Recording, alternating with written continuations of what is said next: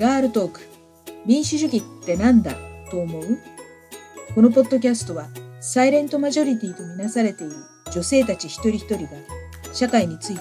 政治について民主主義についてどう考えているのか考えていないのかをモデレーターとのおしゃべりを通して発信していきます。ゲストは引き続き宮内さんです。宮内さん1回目は神戸南京を結ぶ会のお話を伺い2回目の前回は宮内さんが教員時代に生徒たちに出していた課題について伺いました。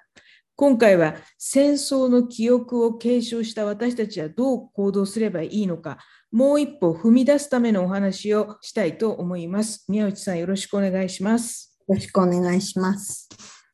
戦争はいけない、戦争はダメ、絶対っていう思いはみんなが持ってると思うんですけど、私最近思うのは、戦争って戦争の顔をしてやってこないんじゃないのかなって、なんだかんだ言い訳しながら、しょうがないですよねとかって取り入ってきて、あっという間に居直って居座るのが戦争じゃないかっていうふうに思うようになりました。戦争の目を見つけて潰すにはどうしたらいいんでしょうか？まさにこう今ですね、あの私たちはあの戦争に直面してますよね。そのウクライナが侵攻されていると。で、戦争の最初の犠牲者は何か。で、それは真実であるという言葉がありますよね。真実が隠されるときに戦争が、てか戦争が起こるときにはまず真実が隠されていくと。戦争の真実が隠されていく。だからもう歴史修正主義が台頭して、もう今では大手を振るっている。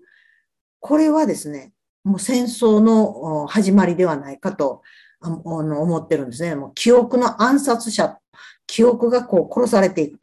例えば、南京事件についてはですね、あの、もうはっきりとあったっていうことは決着がついてるわけですね。けれどもですね、中国では30万と言ってると。そんなにないじゃないかというクレームをずっと続けることで、南京事件そのものが曖昧になっていってるような、数の問題でいろいろ言われるんだったら、なかったんじゃないか、みたいな方向へ、なんとなく日本の中では誘導されていっている。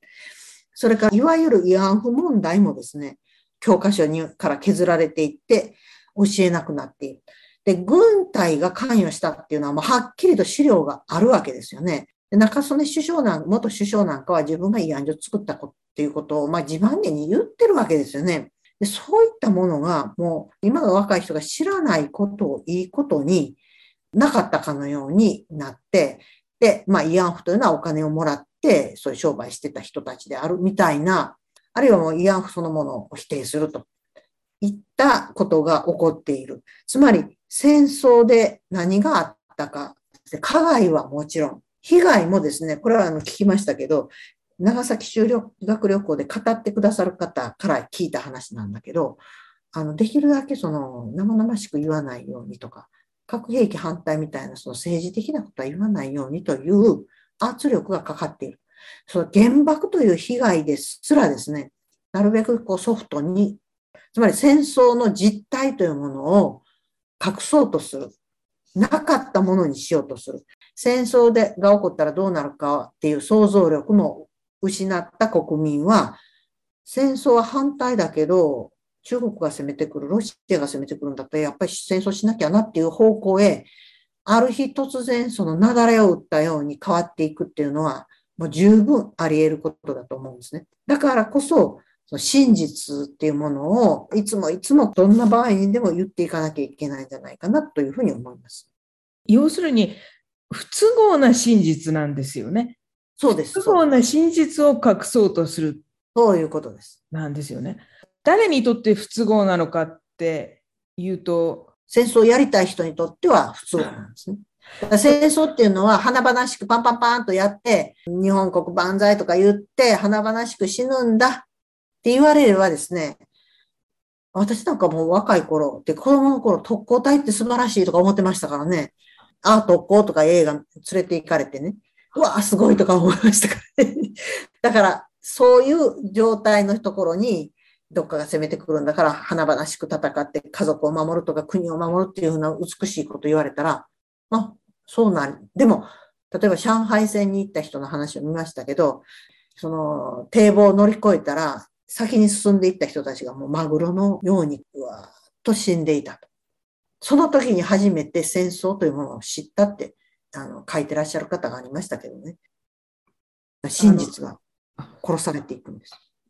ウクライナの戦争でもロシア軍の人たちは演習だっていうふうに言って、ウクライナに入ってったし、あとここで塹壕を掘れって言われて掘ったらそこはチェルノブイリの放射能汚染された森だったから被爆してもう大変なことになってるらしいですよね。だから兵士に対しても真実を隠してるわけなんですよね。そうですね。自民党の安保調査会がこの5年間で防衛費をつまり軍事費を現在の2倍約12兆円に増やすって提言しました社会保障政策にはいつも財源が財源がって難癖つけるのに軍事費にはポンと12兆円出して中国が攻めてきたらどうするっていう脅し文句とセットなんですけどうん。宮内さんは中国の戦績を20年以上訪ね歩いて、生存者の方々のお話を聞いて、記念碑や資料館を管理している中国の若い世代の方々とお話をしてきていらっしゃいます。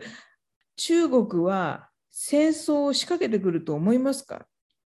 あの、よくね、その中国が仕掛けてくる、仕掛けてくると、あの、煽りますけどもね、そもそもですね、中国からその何百万の軍隊が日本に入ってきたことはないんですよね。古代の歴史をこう、紐解いてみてもですね、例えば元寇とかはね、モンゴル族がもう古代妄想で攻めてきたとかですね、欧英の外交とか問いの入交とかもいろいろあるんですが、水際で全部防いでるんですね。あの、外国軍が日本に入ってきて、日本が蹂躙されたことはない。それだけど日本は、例えば秀吉なんかがですね、朝鮮侵略をしましたけど、あれは朝鮮半島を通って民に行こうとし、中国に行こうとしてるわけです。だから古代、中世、近世までの日本は、日本からは行ってるけど、向こうからほとんど来てない。来ても水際なんですよね。あの、聞かれましたけど、その中国が仕掛け、戦争を仕掛けてくるかどうかについてなんですけど、私、あの、仕掛けてこないとは断言できませんね。それ以前に、日本が再び中国に侵攻しないとも言えないんですね。で、仕掛けてくるかもしれないと考え、準備する日本社会でありたいか、それともお互いに戦争を仕掛けないようにお付き合いしていく日本社会なのか、そこがね、ものすごく大事だと思うんですね。あの、どちらの社会の方が、日本にしても中国にしても北朝鮮、共和国にしてもですね、どっちの世界で人は生きていきたいか、どっちが幸せか、いつ責められるか、で、軍事費にお金をつぎ込んで社会保障費を減らすというふうなね、そういう社会が本当に幸せなんだろうか。攻め込むということを前提とした社会を作っていくということ自体が、あの、間違いだと思いますね。私が接した中国人はみんな日中友好とか日中不再戦、再び戦争はしないと皆さんおっしゃいますね。ただし、日本が侵攻したら中国はまた戦うだろうと。それはですね、日本がかつて蹂躙したという歴史があまりにも深い爪痕を残しているので、あの中国としては二度とああいう目に遭いたくない。朝鮮も、それから中国もそうですけど、日本に対する抵抗戦をやってますよね。抗日戦の歴史を持っている。でそれに対して日本は外国軍に攻め込まれて戦い続けた歴史っていうのはないんですよね。その相手に対するその想像力もないし、あの何かあったら本当に日本の国を、ま、守るために何かできるような国ではないと。アメリカに占領されたらもうへいへいアメリカになだれ込んでいってしまった。そういう国なんですよね。だそういうことをまず考えなきゃいけないんじゃないかなと、あの、私は常々思っております。だからその戦争を想定した国を作る、あるいは国際関係を作っていくのか、もう何があっても戦争だけはしないという国づくり、国際関係づくりをするか。っっていうことが、あのそこの分かれ目がすごく大事だなと思いますね。で、日本は戦争を放棄してるわけですからね。やっぱりそっちの方に行くべきじゃないかなと思います、ね。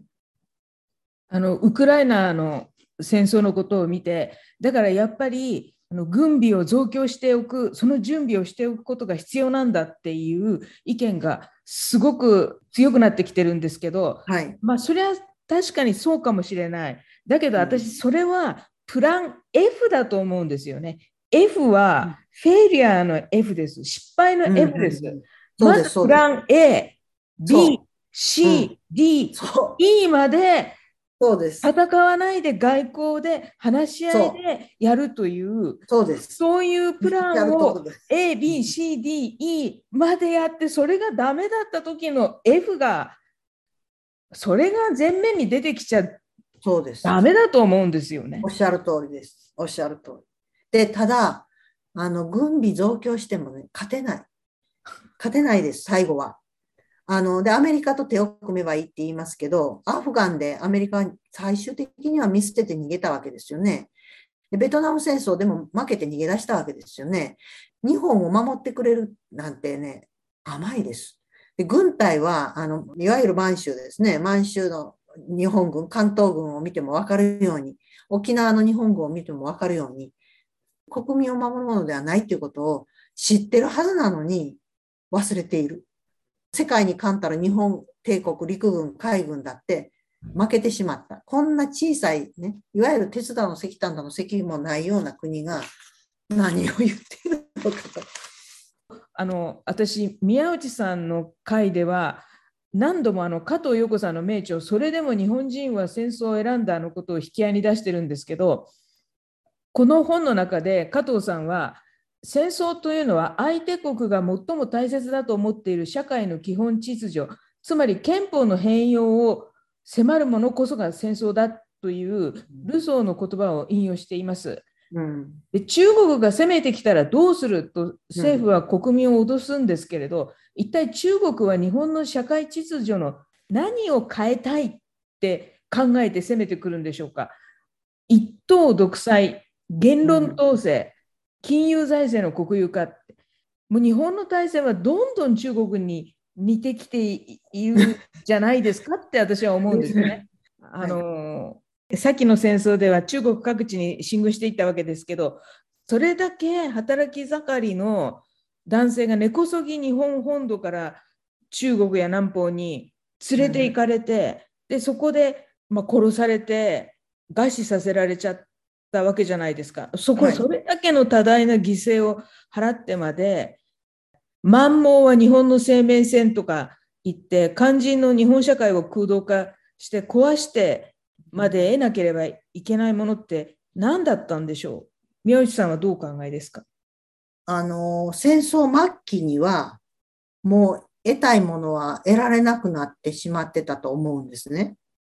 もう、もうそれどころじゃないという。でもその戦争をその始めるというかな、いわゆるその満州、中国東北部をこう取り、それから次中国の河北を奪い、そしてあのどんどんどんどんあの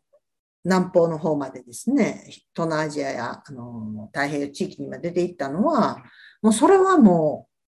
うお金儲けですね。なぜ戦争をしたいのかっていうのはもう儲かるからなんですよね。で、今でも今日本も、まあ、世界も不況ですよね。もうこれは本当にあの聞く話ですけど、私は直接聞いたことないですけど、聞いたという人から聞きましたけど、あの、戦争でもどっかで起こらへんかなっていうことが、囁かれる、囁かれるっていうか、もう冗談のように、半分本気のように言われる。第一次世界大戦が起こった時、まあ、1914年に起こった時に、日本の外務大臣の加藤隆明という人が、これは20世紀の天佑である。天の助けであると言ってるんですね。遠いあのヨーロッパで起こった戦争は日本にとってお金儲けのチャンス。まあ日本はその時経済的に大変だった。その日本がこうこう立ち上がっていくための天の助けである。それからあの朝鮮戦争で日本は復興していくわけですね、朝鮮特需で。湾岸戦争っていうのは、もうヨーロッパでは絶対起こるっていうことは分かってたと言いますね。あの、冷戦が終わって武器が余っている。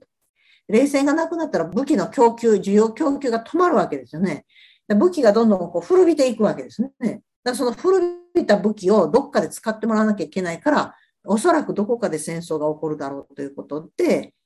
起こら起こったのが湾岸戦争だと言われてるんですね。つまり戦争っていうのは、あの世界の産業構造の隅々にまで入り込んでいる単にあの軍需産業だけではない。